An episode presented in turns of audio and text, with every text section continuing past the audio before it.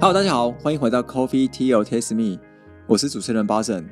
今天我们非常的荣幸呢，我们邀请到在法律界一个蛮响亮的法律事务所，然后他们叫做建业法律事务所。那我们邀请到他们的所长王成环 Michael 来跟我们做今天的分享，关于在这个永续跟法律之间这个互动的一些关系，然后我们怎么样去更深入的理解这个法律在永续里面怎么样去进行的一个跟永续的互动，以及更多思考的部分。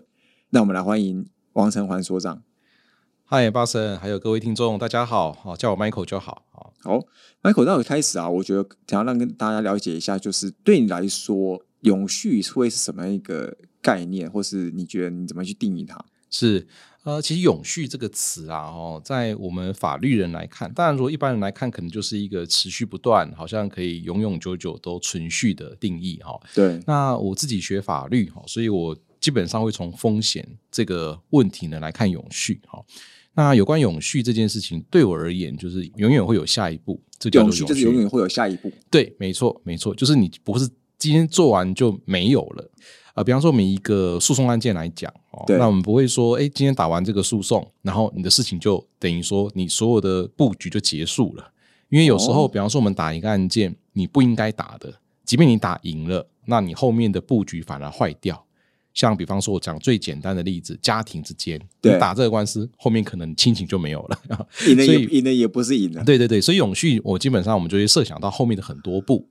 那我们用会设想到后面未来的事情的这样的心态来经营事业，来经营我们的人际关系，经营我们的人生。这个是我们法律人来讲哦，对我来讲就是一个风险的控制啦。这蛮特别，我第一次听到。用这样一个说法是，难怪我真的觉得跟法律的这个互动会是一个很新的一个思考的一个方向。是我第一真的第一次听到这样的一个，因为毕竟 我们前面也访问了几位 opinion leader，那他们其实分享的东西的确真的没有这种观点。是是是，在我们法律人的概念里面呢，风险是一个永远存在而且没有办法去防免的一件事。所以呢，我们就会说，在风险的控管上面，其实就是跟永续的概念是息息相关的。你风险没有控管好。就不可能谈永续。你谈永续，就是要我们要把风险放在可控的范围，所以包含像我们的气候，对，我们的环境。好，我们的经济呃状况，好，包含我们自己本身所有的布局，其实都要从风险的角度去看，把风险控管好，我们才有资格去谈永续。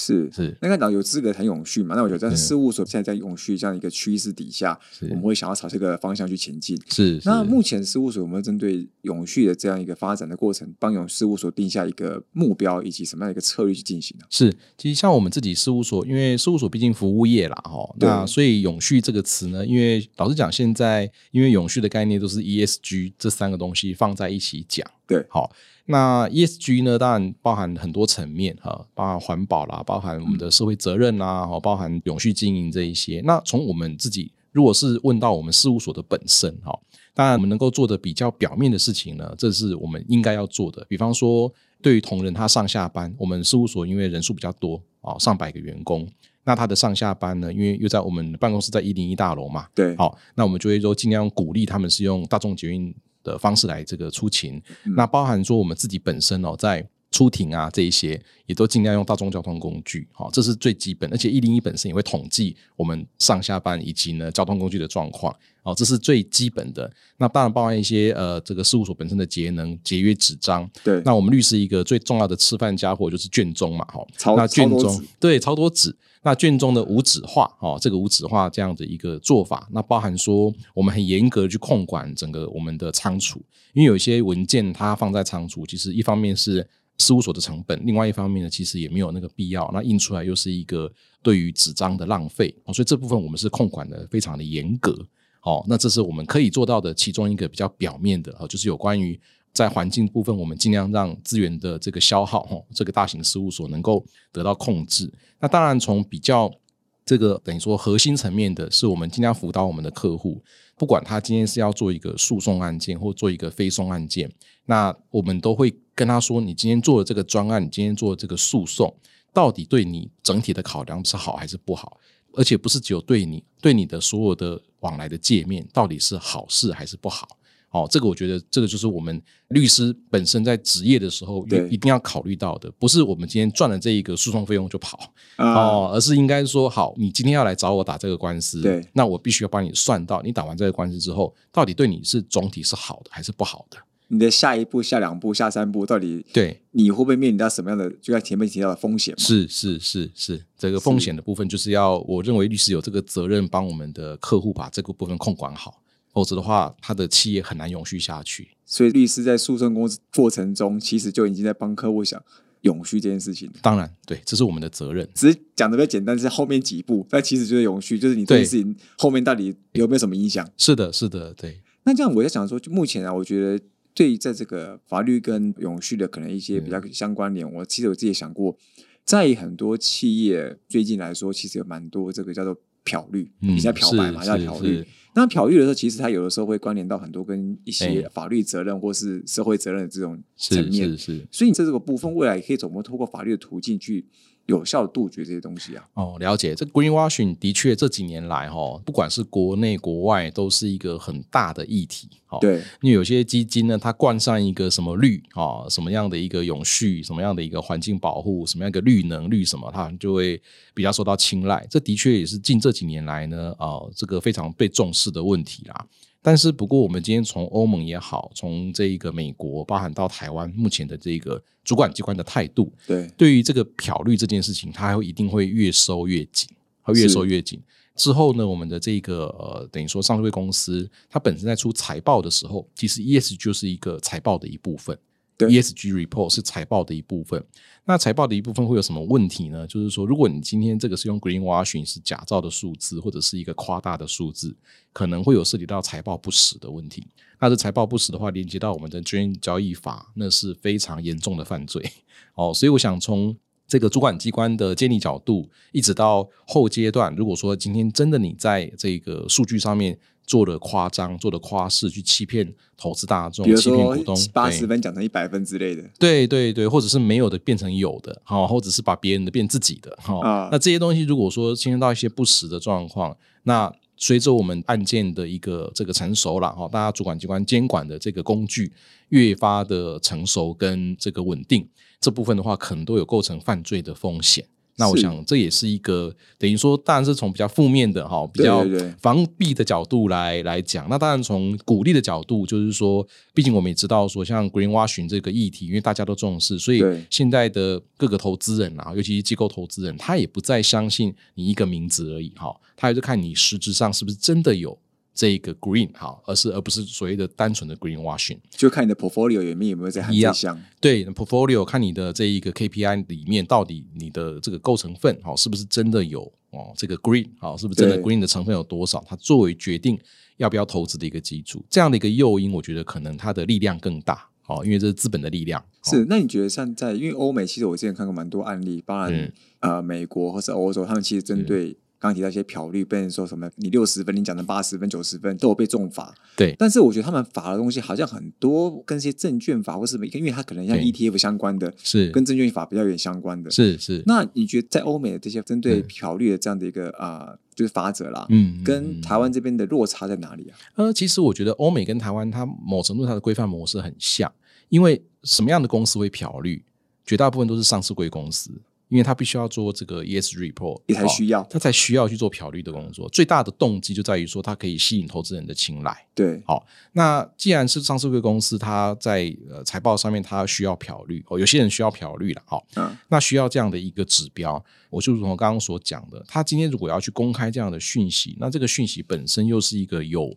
呃误差的讯息。那因为上市公司它基本上它提供的资讯，依照我们的证交法，依照我们的包含住我们的这个证交所或者是柜买中心的相关规范，它都不应该做这件事。所以，它如果说规范上有落差的时候，像为什么你像巴神刚刚提到说，欧美它是用证券相关法规来罚，对，台湾也是证券交易法来罚。哦往后面很有可能是这样，因为它是财报的一部分嘛。那以前最常听到财报作假就是库存作假，对好、应收账款作假，对吧？好、或者是你的这个营收作假与循环交易。但之后的一个作假的太阳呢，可能就包含在这个 ESG report 里面你作假，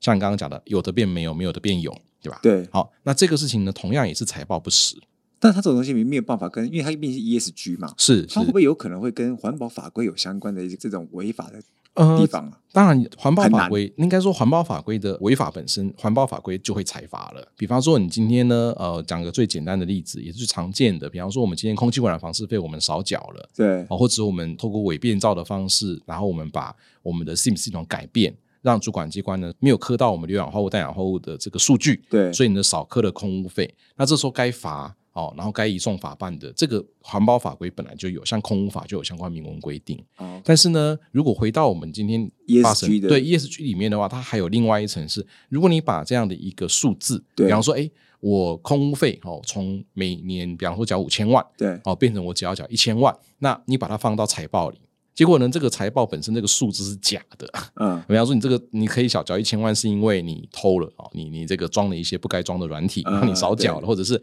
你你规避了一些相关的，那这个本身在财报上，投资人就是一个误导啊。啊。啊，那对投资人的误导，当然就是证券交易法有关财报不实所要去苛责的对象，哦哎、又是不一样的层面了解，是是，刚刚提到是说这个漂绿嘛，那是。另外漂绿，有些我觉得像最近也才刚通过有欧洲有那种碳关税这个是是个 C ban，嗯，那在台湾其实是叫碳费，台湾其实没有管碳税嘛，所以可能是属于环保署的。像这些费用，比如说以后未来假设有，好像慢慢我们要成立所谓碳权交易所，对。包含这些跟碳权相关、碳费相关的，未来是。应该会有很多在定义上的一些是。诉讼，或者说我该缴多少，不该缴多少。是。可能这些案件变多的情况下，也有可能对。会在定义不清楚的情况下，嗯毕竟欧洲也才刚开始定义，是。大家都还是很模糊的情况的时候，会不会在这种诉讼会很难打，或者是案件很多，但是处理不完？嗯了解，其实这部分我倒觉得一开始发生的问题不会是诉讼啦，好，不会是诉讼。首先，我们先跟大家介绍一下碳费跟碳税有什么不同啦。是好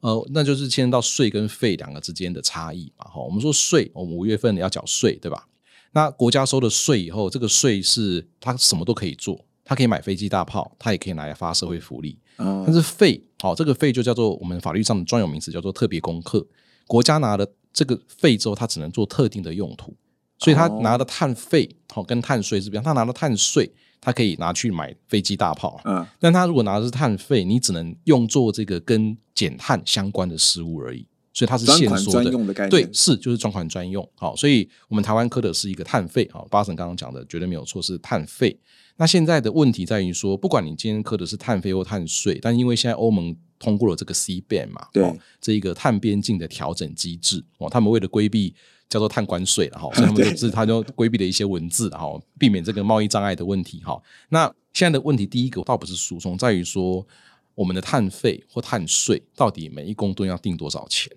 对，因为像欧盟来讲，我不知道巴神有没有概念，或各位听众有没有概念，就是说，到底现在每一吨的这一个碳啊，在欧盟是多少钱？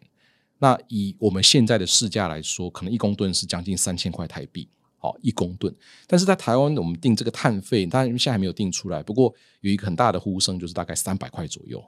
嗯，所以中间差了两千七百块。那我们台湾的产品，像钢铁，如果要卖到欧盟去，那到时候要磕这个所谓的边境的一个调整的时候，它可能要再多磕个两千七。我们粗略的讲是这样。是那对台湾的企业是不是承受得了？哦，那这时候就可能不涉及到什么定义不定义的问题，因为活生生的就要磕这个税，对，而且这是一个到欧盟去被人家磕。那你这个部分你怎么去应应？哈、这个我认为是目前台湾政府真的是很需要去面对的问题。那当然，有些法律人可以扮演的角色，我们也是呃尽量会协助政府在这一块里面哈、尽量帮助我们的企业去做适应啦。好，那回到刚刚主持人的问题是说，那这个诉讼方面会不会有因此会有一些影响或不明确？的确，好，的确，像比方说。主持人刚刚提到的这个碳交易，哈对，碳交易，那现在要成立碳的交易所，那碳交易所到底它往后面的法律架构是什么？那如果说其中有争议的时候，怎么去诉讼？的确，目前为止都还看不到一个很明确的规定了因为但碳权可以等于钱，但好像又不完全等于钱。诶，当然它就是一个认定价值的问题，但是有交易之后就会有价值啦。对啊哦，这比较没有问题。只是呃，台湾的碳交易所一个最大的这一个往后面我们可能的隐忧啦，哦，在于说市场不够大。哦，因为我们的总排放来看，台湾碳其实呃并不是这么的多啦。再加上国内的排碳大户就是这么几家，你可以想象，当一个股票市场只有十二个、十五个 players，、啊，那你要一般人你要去玩什么？你价格这几间说也就算啦、对不对？那我对于价格的掌握度都这么低的时候，那我要参与这个碳交易市场嘛？我要参与这个碳交易所嘛？其实这个还是比未来的诉讼哦更快会面临到的问题啦。哦，我想大家可以关注。概念，就那么几对。对，就几个头嘛。那这个也不是政府故意的，那就是我们排碳大户就这么几个，就台湾量体的问题。好、所以这个反而可能在未来哈、会是要成立碳交易所的一个很大的一个大家可以关注的一个点。是。嗯，是那我现在稍微回头过来，就是讲前面刚刚有个跟财报相关的，是，就是我们在讲那个 ESG 财报，有时候蛮常是会计师嗯这种会计事务所，他们有时候比较多是做这种 certify，就是看这个核去核实这个部分嘛。。对对对。那他们核实完之后，法律人在这个角度里面，在前端就是不要去讲财报部，是说前端有没有什么法律人可以做的部分？呃，老实说哦，其实这个 ESG report 里面哈、有关于相关的这些呃文件的编制，本来法律人都可以去参与的啦。好、其实每一个文件，老实讲，除非涉及到比较专业性的一些像碳盘查这些事项对，碳汇的一个认定等等，老实讲，法律人可以参与的这个角色其实还蛮多的。但是因为国内的整个服务市场这种专业服务市场的环境啊，对，蛮特殊的哈，所以其实你很少听到一个 law firm 它直接去参与这个相关的过程，常常都是由会计师事务所，尤其是四大会计师事务所所这个服务啊所服务。对但因为会计师事务所本身呢，他们本身的审计客户就是他们潜在的服务对象，对，所以哎，我既然我帮你看了财报，那 risk report 我们来一起来顺便探盘查一下啦一。起来没有探盘查，他就是顾问公司来做，那四大都有顾问公司，所以其实台湾的这一块的一个服务市场，不可讳言是会计师事务所是比较占优势的。是，好，但是就律师本身可以扮演的角色还是有，我认为还是有。虽然说是某程度被压到比较边缘哦，但是我认为还是有，因为广义的 ESG 议题里面还是有诉讼，嗯像您刚刚提到的环保诉讼，这还是律师的一个专长。那包含在 ESG report 里面，有些涉及到法律的部分，这恐怕也是得仰仗律师来提供意见。哦，提供意见，提供相关的这个专业上的相关的分析去处理的。哦，那所以您说，呃，一个律师事务所能够扮演什么样的角色？哦，那我是说，就是在司法性上，还有可能的潜在诉讼方面，哦，还是可以去协助我们的客户去处理啊。可能就是这个对 ESG 报告出去之前，也许有一定程度的防毒，看到它的风险管理，看对然后之后会不会产生被别的事务所告的风险？呃，这是一种，的确是一种太阳了哦。那包含就是说，我看了以后，哎，我们核实一下。那假设你要这样写，那你会不会有法律上的风险？对哦，这个风险分析，我们也可以协助客户去去评估。是，了解，就是别人像是 ESG report 的一种事前风险管理的那对对对对，是的，是的，了解。那最后啊，就想要跟 Michael 聊一下，就是说，像建业法律事务所，算在台湾也算是蛮前面，相对前面的。那在这样子以后，有有没有办法希望就是协助可能你们的服务的一些客户，是。或者是说，哎，在你们同业里面，怎么样去引导这样一个产业可以往 ESG 方向一起成长？了解哦，这其实事务所的角色会有一个引领的，的确会有一个引领的作用啊。那因为呃，我们的客户本身呢，因为这种上市公司也蛮多的，好，算是占我们客户的大多数。所以我在二零一五年的时候，我就成立了一个气候变迁有序发展办公室，其实就是在从事有关于这个 ESG 相关的辅导业务。刚好是 SDGs 那个概念出来的第一年呢，差不多，差不多，对，差不多同年。好，那那因为我们那个当时就打了不少的环保诉讼啦，好，我们就知道说这个趋势来说，可以回想一下那时候的空污，我们大家对空屋的这种大家的深恶痛绝。对，那也因此就引起政府一连串对于这种比较高污染的行业的管制。那有些管制可能是过头了。好，那当然，就律师的空间就是去告政府嘛。所以你这样管太过头了，你应该要兼顾这一些相关的厂商的权利。好，是那你应该用更司法的手段去管理。哈，的确那时候也衍生出许多比较大型的环保案件。好，所以那时候我就想说呢，我相应我就成立了一个永续办公室，也刻意跟四大会计事务所做的业务上的区隔。哦我是认为我是比较投入在相关法规的修正，还有相关规则的制定上面。好，那是我们法律人的专长，好是去做。那我想呢，我在这一块领域呢的耕耘哦，到现在，那往后面呢，对于既有客户也好，或对于潜在的客户，或者是对于我们目前当前台湾社会所面临到的 ESG 的议题，那我们也会持续的在法律这个观点上面，或者是相关的规则制定上面，我们继续贡献心力。哦，举个例子来说，比方说像这个碳汇哦，对，碳汇不知道大家有没有听过？那个汇是那个汇率的那个汇啊，碳汇。那碳汇其实，在台湾目前为止也还在发展的阶段。那比方说呢，我们讲一个简单的概念啊，这一块地哦，它可能本身是被国土计划法划为一个国土保育地区。对，那很多人会觉得说，哎呀，我的地变成这个就没办法利用。但是，诶，它上面可能长满了这一个原始的山林，哈哈，是碳汇的一种。对，那这个部分就可以当做是一个碳汇啊。那它怎么计价呢？像大陆来讲，一片毛竹林，他们现在已经可以发展到说，这片毛竹林呢，它可以产生的碳汇，它可以请银行来估价，可以以此，比方说五年的碳汇来作为好这个融资的担保。哦，所以这这是一个在台湾来讲，可能大家还没有去接触，但是规则也正在制定，那相关法规也都还在萌芽的阶段的。那类似像这样，就是我们法律人可以再继续贡献心力的一个领域。哦，了解，是这蛮特别的，而且这个概念其实我觉得对大部分人来讲，碳汇真的是一个是比较新的名词，然后他也不知道现阶段到底，比如刚刚提到一个三菱能不能被利用。也许是你的潜在资产，那你还不知道，因为一个司法性出现，然后你是的不知道怎么样去用它。对，是的，了解是。今天非常谢谢 Michael 来跟我们做今天这样子一个从法律人的角度来去分享，说在永续里面我们可以怎么样透过这个法律人的角色去看哪些事情是可能考量它的司法性，以及法律人在一些 ESG 的这个财报上面可以针对一些可能未来产生的一些风险管理的部分，可以去做一些呃一定的杜绝，也可以防堵，也可以协助客户。避免未来的一些风险产生。那我们再次谢谢建议法律事务所王成环所长 Michael 来跟我们做今天的分享。谢谢主持人，谢谢巴士。Coffee Tea or Taste Me，轻松聊永续。我们下次见，拜拜，拜拜。